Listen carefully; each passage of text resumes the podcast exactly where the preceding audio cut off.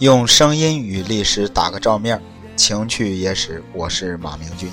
咱们继续漫谈江湖啊！先要感谢打赏，感谢木木果、幕后大 boss、小弯子、Luck Day，还有九天揽月的励志打赏，以及帮咱们转发、分享、评论的好朋友们，谢谢大家。最近啊，确实是比较忙，忙到都忘记今天是星期六了，差点儿又忘了更新。不过还好，啊，咱们这是漫谈节目，我也不用准备，是吧？咱们就直接开聊。前两天我看新闻，说这个苍井空怀孕五个多月。上一期咱们还开玩笑说这个特朗普明年五一去日本啊，到时候肯定安排啊，是吧？安排这个苍老师作陪。但是我相信，母爱是伟大的。哎，你甭管人家之前是以何种方式谋生吧，但是我想每一个女人应该都希望自己成为一名合格的母亲。之前在网上，啊，很多不友善的网友，啊，在网上说了很多不友善的话。当然了，网络嘛，是现在最不用负责任的地方。但是我还是想说，善良一点吧，因为每个人都是在于生活苦战。咱们呢，一块儿啊，抛开那些繁文缛节，抛开那些偏见，咱们一块儿祝福苍老师，一块儿祝福他将来会成为一名好母亲。好了，咱们上一期啊，说这一期啊要讲鱼，要聊聊这个日本人跟鱼的美食情缘。当然了，不光日本啊，各个国家、各个地方都有自己的特色。咱们一位听友帝都三爷。啊，就给我留言说非常难忘济南的这个糖醋鲤鱼。其实严格的来说，这确实是属于一道鲁菜，哎，咱们济南的传统名菜。而且做这道菜啊，必须要用黄河鲤鱼来做，因为黄河的鲤鱼啊，它的这个脂肪含量低，肉质特别的细，这样一来你吃的时候就感觉这个鱼肉非常的嫩。当然了。不光只有济南才有黄河鲤鱼，啊，在这个宁夏也有黄河鲤鱼，啊，河南啦，嗯，山西的天桥啦，陕西啦都有黄河鲤鱼，这几个地方并称为五大名鲤。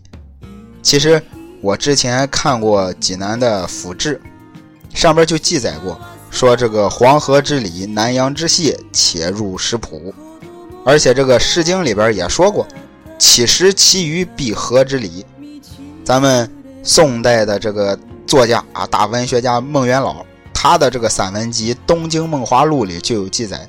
当然，这个东京不是日本东京啊，这个东京说的就是北宋的东京汴梁。他就说，这个三千多年以前，这个黄河鲤鱼就已经脍炙人口了。再说这个咱们济南的这个糖醋鲤鱼这道菜，它到了后来。啊，流传到了这个山西啦、河南啦，河南对河南的劳动人民又自己二次创作，发明了另外一道菜，叫鲤鱼烩面。现在你去这个河南开封旅行，你不尝一尝这道菜，那绝对是一大遗憾。当年那个八国联军进北京，慈禧老佛爷跑路啊，跑到了开封。吃了这道菜之后，高兴的都不想走了。再说咱们糖醋鲤鱼啊，糖醋鲤鱼这道菜啊，跟天妇罗上一期讲的天妇罗有点像，都是要裹上一层薄薄的这个面糊，然后是先炸再溜，最后还要浇上调好的这个糖醋酱汁儿。这个鱼肉呢，做完了之后是外焦里嫩，味道是酸甜可口。不光好吃，而且好看，因为炸它的时候啊，就要把这个鱼摆成一个鲤鱼跃龙门的造型。那这道菜呢，几乎在济南每一个饭店都有这道菜，但是不是每个饭店做的都好吃。我可以给大家推荐一家，其实也非常好找，将来大家伙来济南旅行一找就能找到。你想来济南，你得逛逛五龙潭吧，你得逛逛趵突泉吧。就在五龙潭和趵突泉中间的共青团路，你就一路向西。就能找到一家春江饭店，不是很大的一个饭馆。我这我这可不是打广告，他们也没给我钱，我就是觉得这个饭店的鲁菜做的还不错，哎，糖醋鲤鱼啊，九转大肠啊，味道都很好。那聊了一大堆咱们这边的鱼，那日本江户时期的人们最爱吃什么鱼呢？好悬啊，差点就跑题了。在这个江户，每年的初夏，哎，有一种号称是这个宁愿典当了老婆也非吃不可的美食，叫煎鱼，哎，也叫炸弹鱼。煎鱼就是旁边一个鱼字旁，这边是个坚强的坚。我相信，其实这个军迷很多军迷朋友对这个名字应该也挺熟，因为。美国海军第二代攻击型核潜艇就叫歼鱼级攻击核潜艇。当然，这个歼鱼啊，也是咱们国家出口最多的一种鱼。你像咱们老百姓啊，去超市、去商店啊吃的这个、买的这个很多的这种金枪鱼罐头，其实并不是真正的金枪鱼，其实都是这种煎鱼。但是煎鱼呢？又属于金枪鱼科，所以呢，咱们吃到的也是金枪鱼，也不是金枪鱼。你并不能说这是假的，反正各种含义你懂的。其实，在这个日本的九州岛，到了二三月份的时候也会有煎鱼，只不过这个时候的煎鱼呢都没上膘，肉不多，不够肥。哎，你像。日本江户时期，老百姓自己就发明了一种吃法，老百姓啊就把这个煎鱼做成煎节，哎，又叫这个柴鱼。你想，老百姓过日子都比较节俭嘛，啊，食物吃不了就会慢慢变质，煎鱼也是，老百姓把吃不了的煎鱼用熏干法来处理一下就能存放好久，这个意思就像咱们这边的咸鱼。啊，东北做酸菜差不多意思，哎，只不过他们是用这个烟熏的方式把鱼肉烘干。但是这样一来，这个问题就来了，因为通过这种方式处理之后的这个鱼肉啊，特别的硬，据说是这个煎节呀是世界上最硬的食物。哎，我突然想到，应该是日本。好像是日本有一种棒棒糖也很硬，哎，名字就叫六十分钟棒棒糖，就是你想一个棒棒糖，你在嘴里含六十分钟才能含化它。我媳妇儿当时说，这种棒棒糖想减肥的人一定很有帮助。还有法棍面包也很硬，啊，传统法式长棍面包，据说马克龙。已经申请这个联合国非物质文化遗产了。前段时间，咱们这边也很流行一种饭，叫猫饭。很多人都问我：“你你看，你吃过猫饭吗？”我说：“我说我人饭都没吃明白呢，我吃什么猫饭？”直到后来啊，他们请我吃了一次啊，我才明白哦，原来不是给猫吃的饭，其实也不是。它一开始就是给猫吃的，哎，首先因为猫本身就爱吃这个煎鱼，后来很多日本人就把煎鱼混合着这个剩菜剩饭一块喂猫，所以猫饭也就是因此得名。那咱人吃的猫饭是什么样呢？这么说有点别扭，人吃的猫饭，这个人吃的猫饭很简单。先把煎鱼，啊，就是做好了之后叫煎节。先把煎节用这个刨刀，就是咱们见过木工木工用的木匠用的那种刨刀，类似这种工具啊，把这个尖节削成一片儿一片儿的那种碎屑，然后再来碗热米饭，把煎鱼碎屑撒在这个米饭上，再淋点酱油，大功告成了。其实这个猫饭我就吃过一回，说实话味道一般，也可能是我去的那家日料店水平有限吧。总之，煎节这种调味料用的最多的，就是在日本的冲绳县。冲绳县现在最出名的就是用煎节熬出来的高汤，一直到了大约三月份吧，这个煎鱼就会回游到高知县这个地方。这个时候，这个煎鱼们的状态就比较好了，哎，身上也比较有肉了，哎，就可以做成各种各样的刺身了。其中有一种比较出名的，叫渔夫吃法。渔夫就是渔民，哎，早江户时期吧，这些渔民之间很流行的一种吃法，就是先用稻草点一大堆的篝火，然后把煎鱼放在火上熏烤。撒上一把食盐，搭配着蒜片一块吃。其实我非常喜欢这种吃法。首先我没吃过，好不好吃我不知道。反正这种画面给人的这个画面的感觉就是非常的潇洒。然后这些煎鱼们离开了高知县，就一路的游啊游，一直游到了静冈县，然后绕过伊豆半岛。五月初的时候就来到了神奈川，哦，突然想到之前高知县这些煎鱼在高知县的时候，还有件事挺有意思。这个在日本，这个高知县是著名的煎鱼产地，所以高知县就搞了一个跟煎鱼有关的吉祥物吧。你像日本的熊本县不是有个幸福部长叫熊本熊吗？高知县有个吉祥物叫煎鱼君，长得也非常可爱，大家可以上网搜一下图片看一下。再说这个煎鱼们，啊，游到了神奈川县，到了神奈川县的时候，就已经是日本的五月初了。这个时候的煎鱼最适合做生鱼片，哎，这个时候的煎鱼是最肥满丰盈的，把煎鱼做成生鱼片。可以蘸着姜泥儿一块吃，就是葱姜蒜的姜，或者是蒜泥酱油了，胡萝卜泥了。但是江户时期的人们一般都是蘸着这个芥子泥味噌吃。什么是芥子泥味噌呢？这得分开说啊。先说什么是芥子泥。其实严格的来说，芥子本身应该是一种中药，就是芥菜的种子。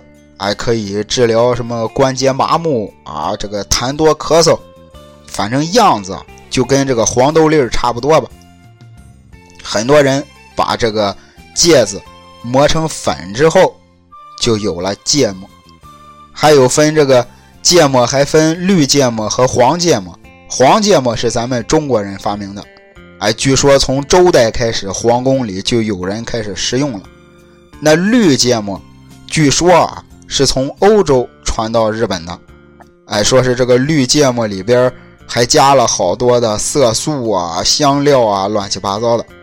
那这个芥子泥啊，你就可以理解为是就是芥末酱。至于这个味噌，其实很多人都应该比较习惯称之为味增，其实人家应该就是叫味噌。你像这个文字的发展有很多复杂的关系，咱就不多说了。你就像日本的横滨，其实按照日本文字的写法，应该叫横邦。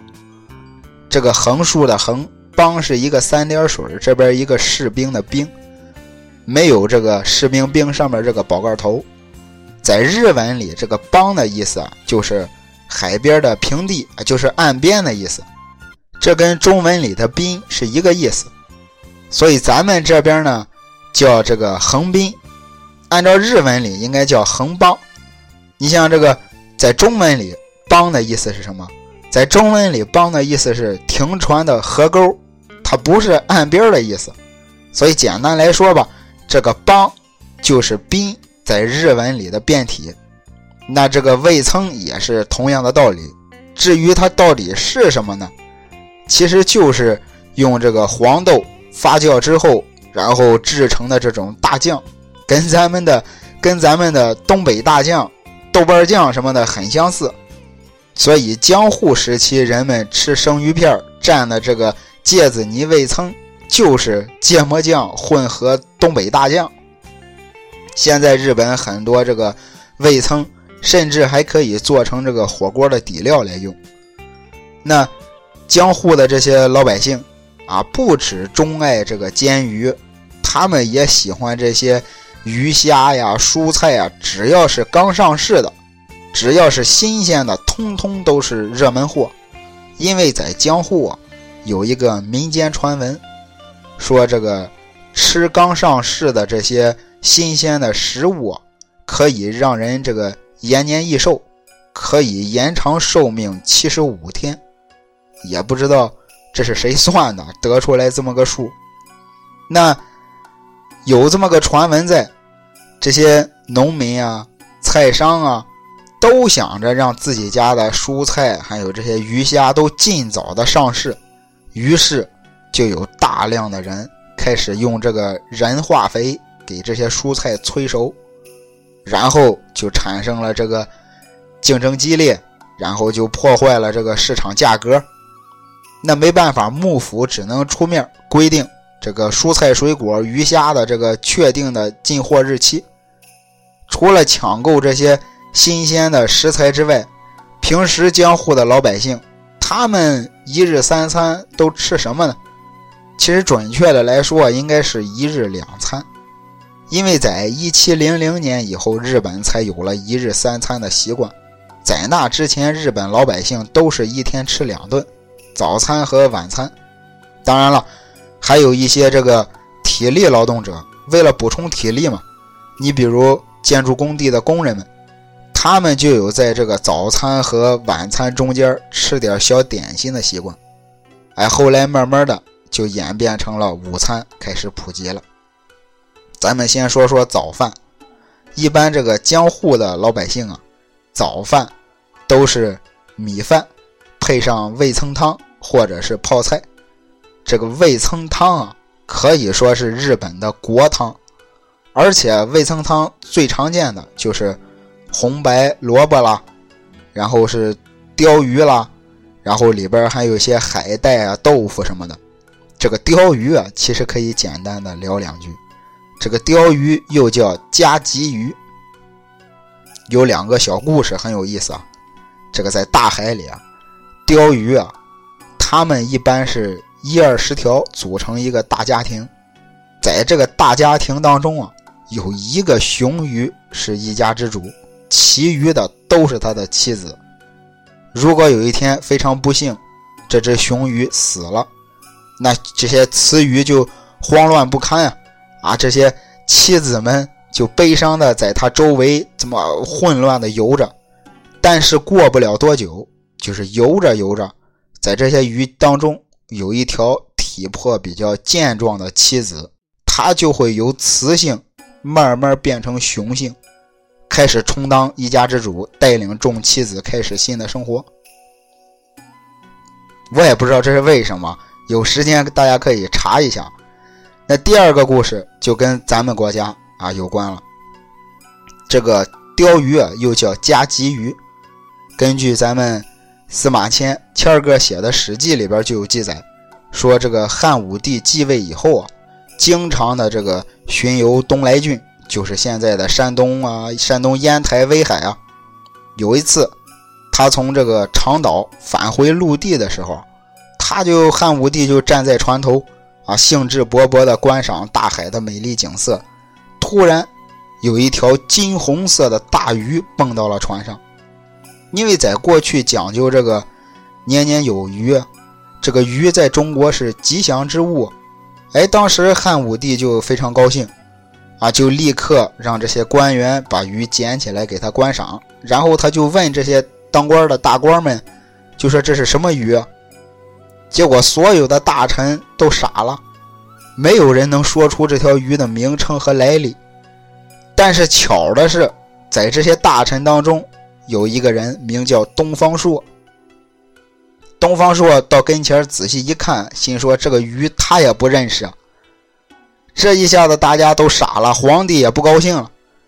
没想到东方朔灵机一动，哎，他就说这条鱼啊，此鱼谓之加吉鱼。加就是加减乘除的加，吉就是吉祥如意的吉。此鱼谓之加吉鱼。哎，众人就非常诧异啊，就是说愿闻其详。东方朔就笑眯眯地说：“今天啊，是皇上的生日。”此为一吉，此鱼自动现身，寓意丰年有余，又为一吉，两吉相加，谓之加吉。那么此鱼就该叫加吉鱼。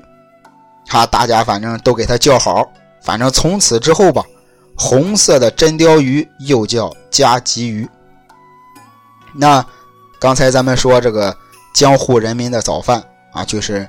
米饭、味噌汤、泡菜，那晚饭呢？其实咱们上一期讲过，这个江户的居民啊，大多都是这个男性的单身狗。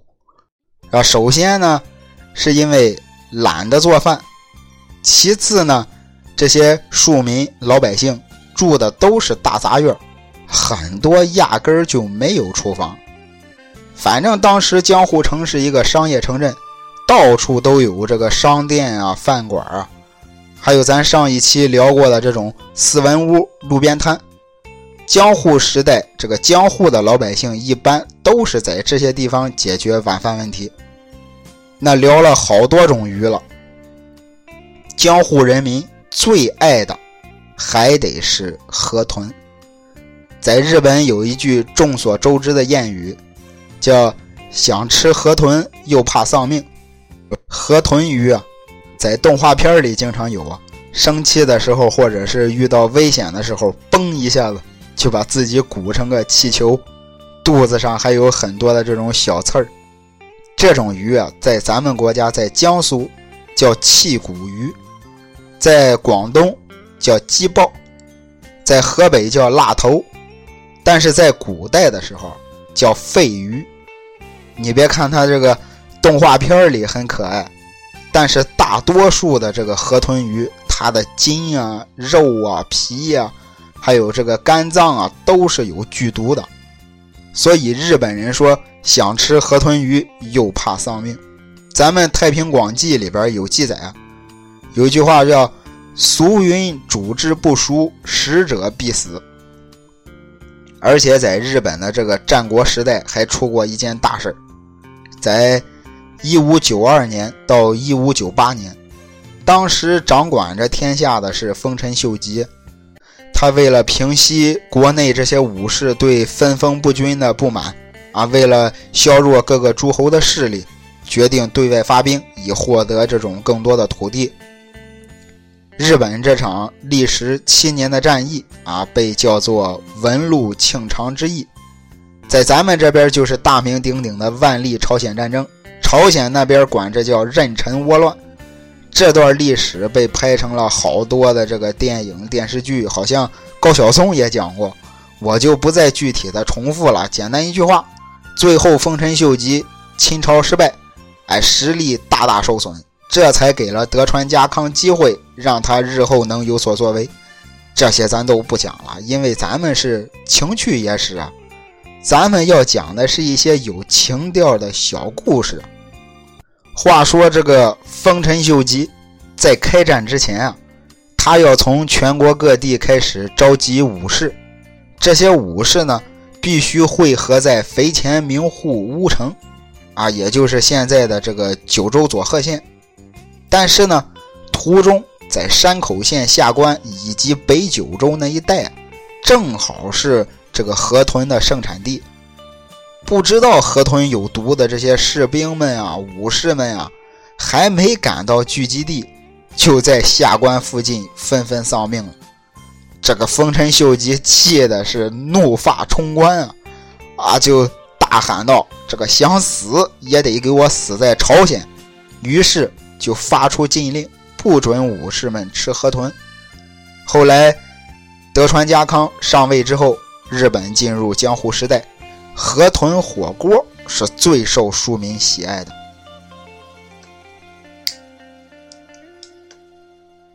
一些这些领主啊、武士啊，他们这些人啊，又没有这个口福了，因为在当时这些日本武士讲究的是尽忠啊，他们为了自己的这个君主，他们都能剖腹自杀。但是如果他们是因为吃河豚中毒死的，那就完蛋了，那就遗臭万年了。所以各个大领主啊、大人物啊什么的，这些日本当时管这叫大名，他们都禁止自己的武士们吃河豚肉。在关西，现在的大阪、京都一带吧，这里的人啊，管河豚叫“ hugo hugo 啊，听着就是非常像福，幸福的福。但是在江户，老百姓给河豚取了个又爱又恨的名字，叫“太保”。太保就我是现学现卖啊，我说的日语不标准啊，翻译成中文就是铁炮。铁炮，你想想，意思是只要中一发就必死无疑啊。当时在江户，这个有一个非常具有代表性的笑话，就是说在有一次聚会上，有一个人带来了一锅这个河豚汤，但是呢，大家看着这锅汤直咽口水，但是没人敢动筷子。大家左思右想，哎，终于有一个人想出了一个点子，说是咱们啊，给桥上那个乞丐吃一碗算了。这个时候，所有人恍然大悟啊，好主意。于是他们就盛了一碗，啊，就给这个桥上的乞丐说：“这个给你这碗汤，你喝了吧。”乞丐非常高兴啊，就连连磕头道谢。过了一会儿，这些人啊，大家就偷偷的去这个偷看这个乞丐，看见这个乞丐，一点事儿都没有啊，还是坐在桥上。于是大家就放心的开始围着这个河豚汤就开始大吃特吃。酒足饭饱之后，啊，这些人叼着牙签啊，又走到桥上，啊，想显摆显摆，就去问乞丐啊，怎么样，味道好吃吧？乞丐问他们说：“你们都吃过了？”那些人说：“吃了，吃了。”乞丐说：“是吗？哦，那我也吃吃看吧。”乞丐。来了招将计就计。其实，在这个江户时代，河豚料理啊，主要还是河豚火锅。其实，而且非常非常非常重要的一点，在开吃之前啊，一定一定要先喝汤，因为那个时候的河豚火锅都是用河豚鱼的这个鱼骨熬制了好久的。浓郁的乳白色的鲜美极了的汤底，先喝碗汤暖暖身子，之后就可以开吃了。这个河豚鱼片儿，他们会切的非常的薄，薄到可以透光。把鱼片用筷子夹住，只需要在锅里涮个几秒钟就 OK。嚼在嘴里，肉质非常有弹性。当然了，现在的很多料理店跟那时候不同了。出售的都是人工养殖的河豚，全身上下一点毒素都没有。哎，很多料理店也开始出售河豚肝、河豚皮，尤其是河豚肝涮火锅，入口即化。还有很多人爱吃这个河豚刺身，同样也是切成小薄片，再配上芥末酱油。河豚本身啊就没有其他鱼类的那种那么大的腥味儿。河豚刺身可以说是打遍刺身界无敌手啊！当然，很多人也很喜欢吃这个干炸河豚，啊，裹上面糊炸它个外酥里嫩，口感也不错。在日本江户时期，有一位诗人叫小林一茶，他就说过：不吃河豚的人，绝对不能让他看富士山之美。当然，玩笑归玩笑。除了河豚之外，最受欢迎的鱼在日本，我觉得应该就是鳗鱼。在日本的古人，他们吃鳗鱼最常用的方法就是蒲烧。啊，鳗鱼切成筒状啊，穿上这个竹签再抹上点盐，就开始烧烤。就是因为烤好了的这个鳗鱼的形状很像香蒲的穗，所以就叫蒲烧。但是当时在日本呢，对于这个鳗鱼有两种吃法。你像关西人，他们就喜欢把竹签换成铁签哎，先是什么都不放啊，直接先烤一遍啊，这叫速烤。烤完之后，再把鳗鱼腌在酱料里，吃的时候再拿出来烤一遍。但是关东人呢，关东就是神奈川县啦、群马县这一带，他们这一带的鳗鱼啊，脂肪很多，而且腥味重。于是他们就多了一道工序，蒸。先给鳗鱼来个桑拿，把多余的脂肪都蒸掉。哎，先是烤一遍，然后再用大火蒸，最后再烤一遍。而且说到这个切鳗鱼的手法也很有意思。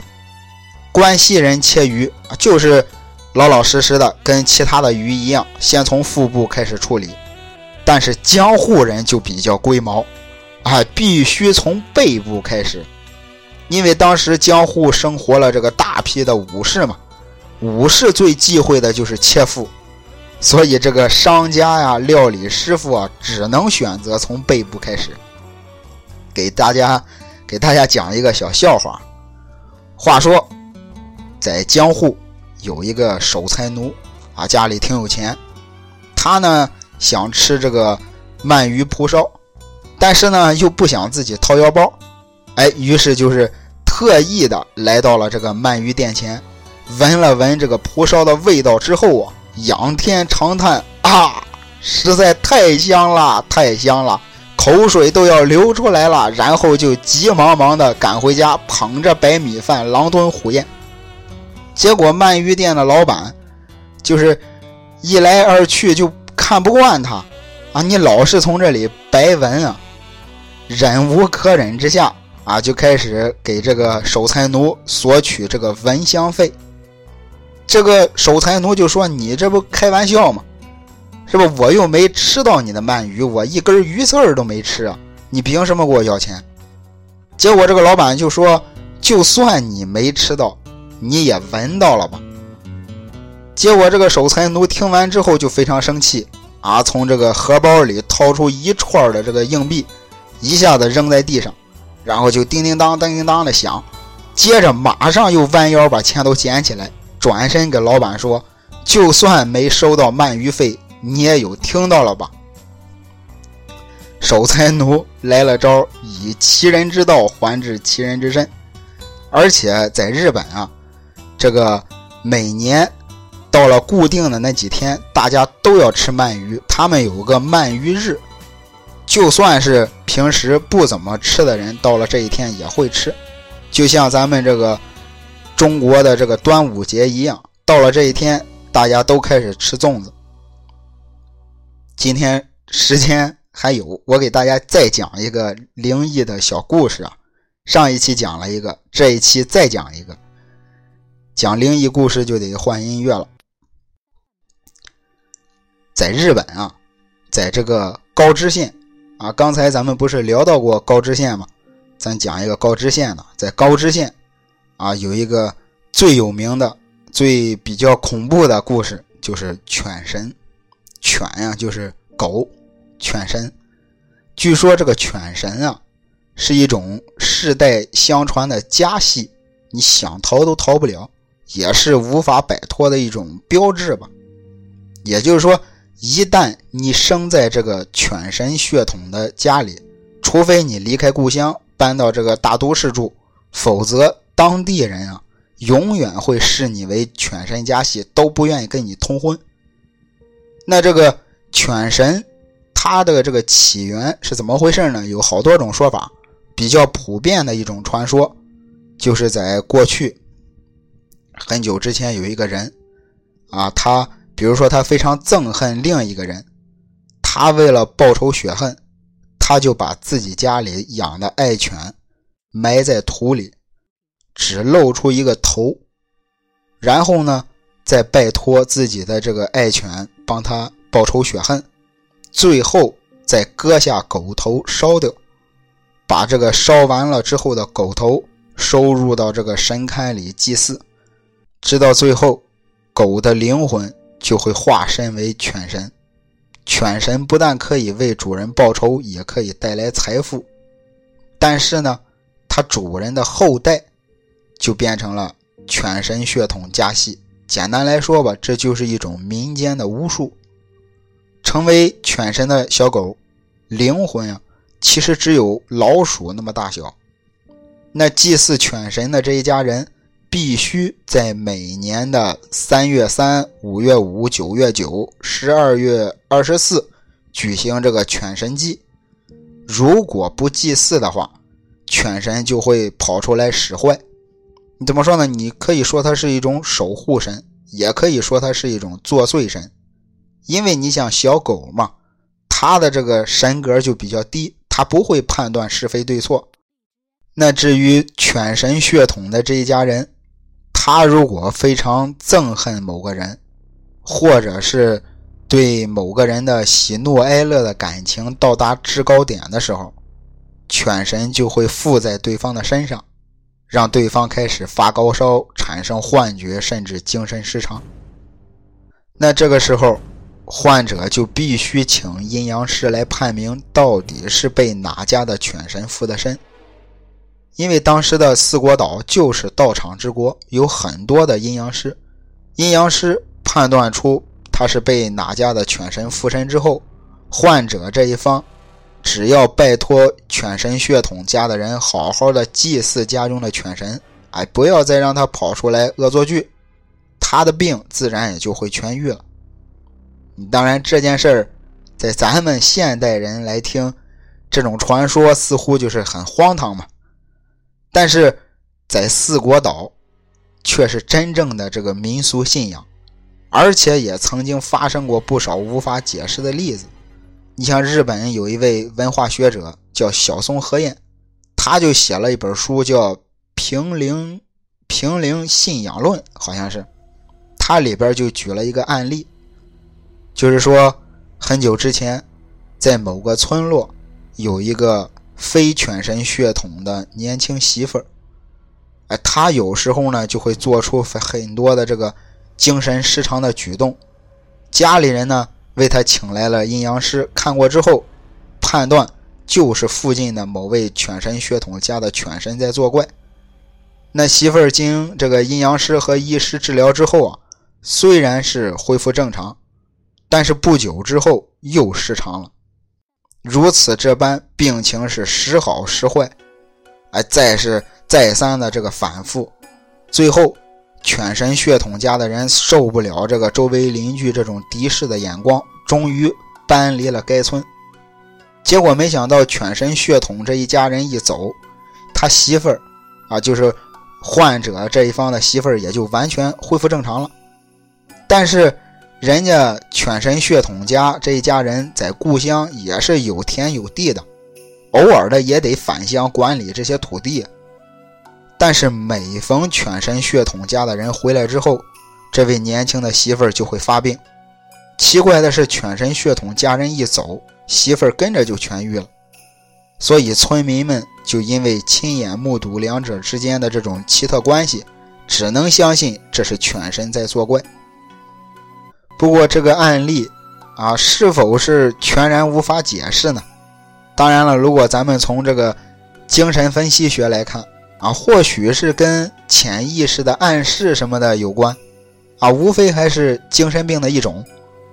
不过在当地，一般人啊，还是不愿意跟这个犬神血统家族通婚，而且这个习俗至今还存在着。好了，呃，漫画江户今天先到这儿，咱们下期再会，拜拜。